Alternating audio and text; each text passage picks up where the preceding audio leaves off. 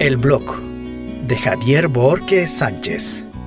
Una perspectiva diferente de ver las misiones.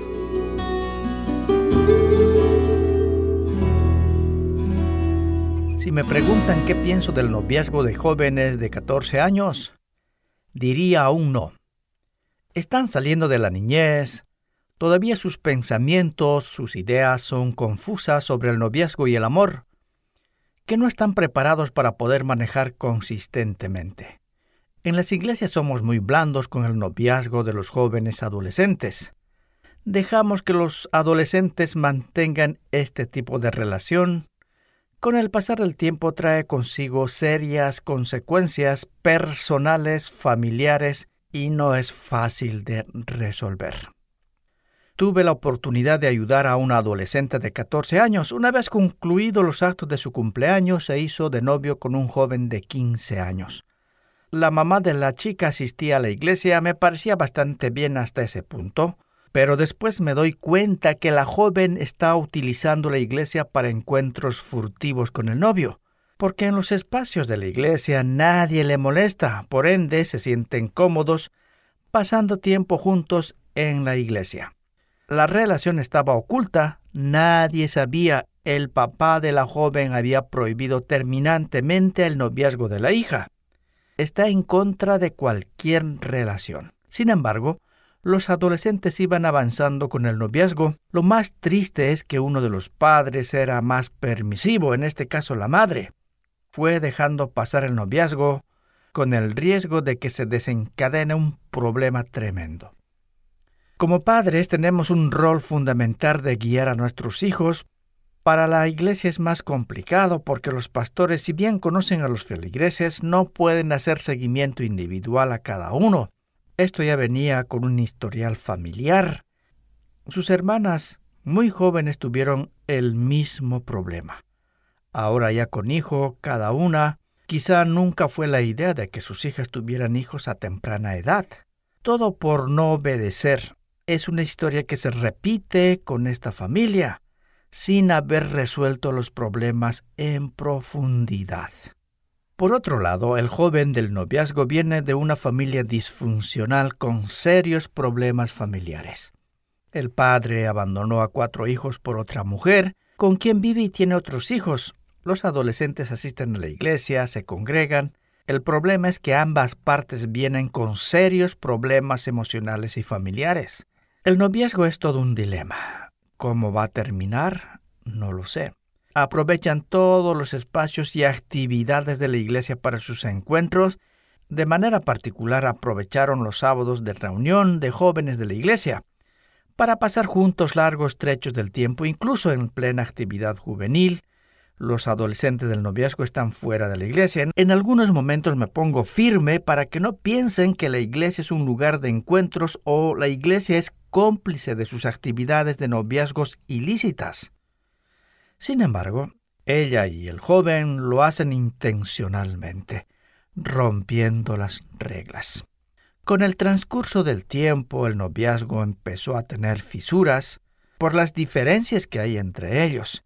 En muchas oportunidades me tocó lidiar hablando con él o con ella, porque terminaban la relación y reiniciaban casi de inmediato, eso me hacía ver una crónica de una relación de noviazgo terminada. Lo peor es que ambos estudiaban en el mismo colegio y había otro ingrediente al problema. La directora y los profesores eran muy amigos del padre. Por esta amistad, el padre tenía la información casi inmediatamente de lo que sucedía dentro del colegio. Esta desventaja trajo muchos problemas para ellos. Obviamente no era fácil el noviazgo, era muy complicado. Los jóvenes sabían y conocían su propia realidad llena de conflictos y desaprobaciones. Sin embargo, continuaron con el noviazgo. Los padres, como hijos de Dios, tenemos la responsabilidad de direccionar la vida de nuestros hijos para que no seamos cómplices de sus desaciertos y errores de los hijos. Pienso que el noviazgo de adolescentes de 14 años no es posible aún. Como padres no podemos dar la aprobación porque están saliendo de la niñez a la adolescencia. Sus pensamientos y sus ideas sobre el noviazgo y el amor no son claros y no podrían manejar responsablemente. Un día recibí una llamada telefónica para darme la información de que la adolescente estaba en emergencias médicas internada porque se tomó píldoras para suicidarse. Inmediatamente me trasladé a la sala de emergencias médicas del hospital. Amigos, a nadie les recomiendo venir a este lugar. Es un lugar opresivo. Generalmente en este hospital están siendo tratadas todas las personas que han sufrido accidente de automóviles o motocicletas. Jóvenes que hicieron gala de su cualidad de manejar motocicletas se accidentaron o accidente fruto de competencias clandestinas.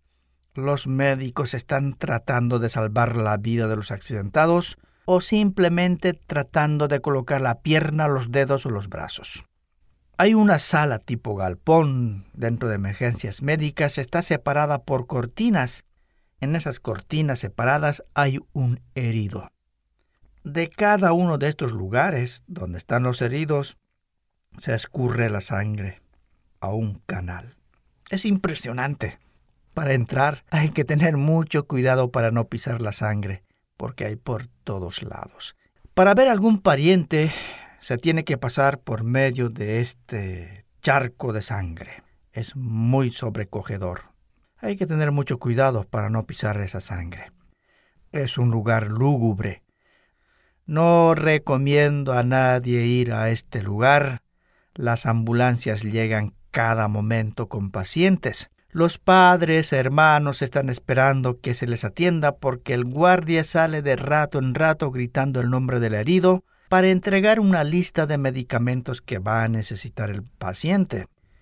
El hospital no da medicamentos, el paciente y sus familiares tienen que comprarlos para curar a su paciente, empezando por los guantes de látex, jeringas, gasas, sueros, todo lo que implica una curación. Al frente de la sala de emergencias médicas del hospital construyeron otro galpón donde quedan los familiares para cuidar a sus heridos. Lleno total. Así es la sala de emergencias médicas. Estando en el lugar hablé con la madre de la señorita, obviamente triste por la situación, y ella está sola porque el padre decidió no acompañarla por la hija desobediente. La orden de prohibición de la relación de noviazgo era no. Después de una larga conversación, mi trabajo fue animar a la madre para que no se preocupe, que todo va a salir bien. Después de la conversación ingresé a buscar a la joven. Pude entrar. Solo puede ingresar uno por paciente. Entré para buscar a la paciente y no sabía dónde estaba exactamente. Hay un pasillo largo. A los dos lados hay camillas cargadas de pacientes. Me imagino esperando el turno de atención o probablemente para una cirugía o simplemente una radiografía. Veo un extremo oscuro a la señorita de 14 años tapado con una frazada vieja. Eso me impresionó. Más o menos a 150 metros había una doctora que estaba hablando con la joven, susurrando en el oído y haciéndole cariños. Supuse que era su doctora que le prestó la atención médica, y al cruzarme hablé con ella, para preguntarle sobre el estado del adolescente. Me presento como pastor. Me dijo pastor bienvenido. Me hizo pasar para darme la información de que todo estaba bien, que se estaba recuperando, que le hicieron un lavado intestinal. Hoy o mañana le damos de alta. ¿Qué creen? La doctora era cristiana.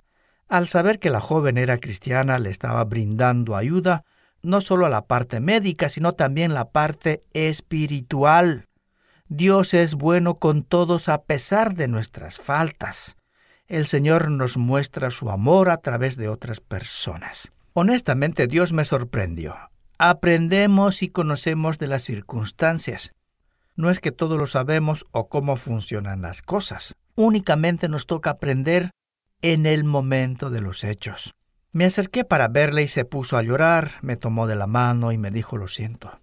Al escuchar palabra de aceptación del error, a uno le desarma, tirada en una camilla tapada con una frazada vieja sin ropa. Entonces le dije voy a pedir a tu madre que ingrese para cuidarte mientras yo voy a casa para traerte ropa y llamé a su madre y entró y yo salí. Me fui a casa a buscar la ropa de mi esposa para que pudiera usar porque hacía frío allí adentro. Son situaciones muy conmovedoras que tocan profundamente el corazón. Esto sucede por nuestra desobediencia cuando las instrucciones son precisas y claras de los padres que no deben tener todavía un noviazgo. Ambas familias disfuncionales es más complejo para ayudar. Los fines de semana cuando íbamos a trabajar a la iglesia siempre hemos visitado la casa de esta joven. Ella todavía está usando la remera de mi esposa. Digo si podíamos regalarle porque es su favorito. Aceptamos con mucho gusto. Cumplido el tiempo de trabajo en la iglesia tuvimos que salir. Hoy es septiembre 2020. La joven este año concluyó sus estudios y se graduó como ingeniera. Ingeniera, pueden imaginarse. ¡Wow! Recordando de ella. No hay una satisfacción mayor que esta. No tengo conocimiento de su vida cristiana en la actualidad. Espero que esté bien. Espero que esté sanando perfectamente. Espero que la joven pueda reconocer a Jesús sobre todas las circunstancias que haya pasado.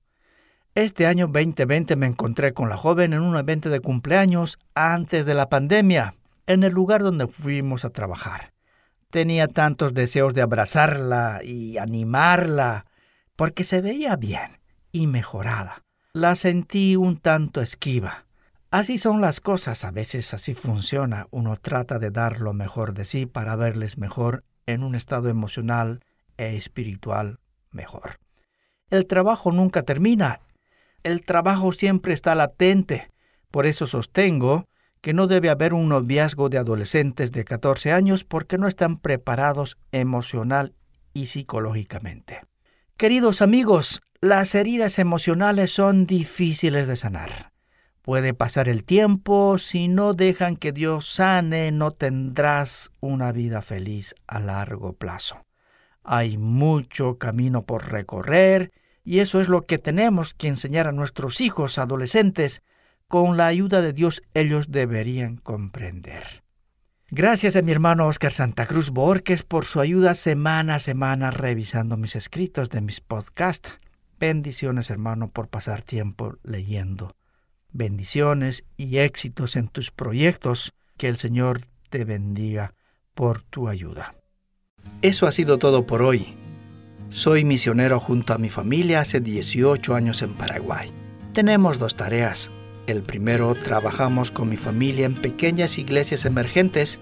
Segundo, de lunes a viernes dirijo a grupo de grabaciones en guaraní, encargada de elaborar materiales audiovisuales en guaraní e idiomas minoritarios. Mi familia está compuesta por mis hijas Adriana y Rebeca, mi esposa Noemí. Somos los Borges Colmán mi familia es parte importante en este trabajo misionero, porque ellos son el soporte mientras viajo enseñando o grabando en alguna comunidad indígena. Muchas personas me preguntan si grabar es una misión. Voy a ir respondiendo en cada programa. Son experiencias basadas del día a día en el trabajo, bendecidos por nuestra agencia misionera Sin Paraguay nuestra gratitud a todas las personas que hacen misiones de una u otra forma. Nadie debe vivir o morir sin haber escuchado las buenas nuevas de salvación, sabiendo que el trabajo que realizan no es en vano. Dios se ha glorificado en su trabajo misionero.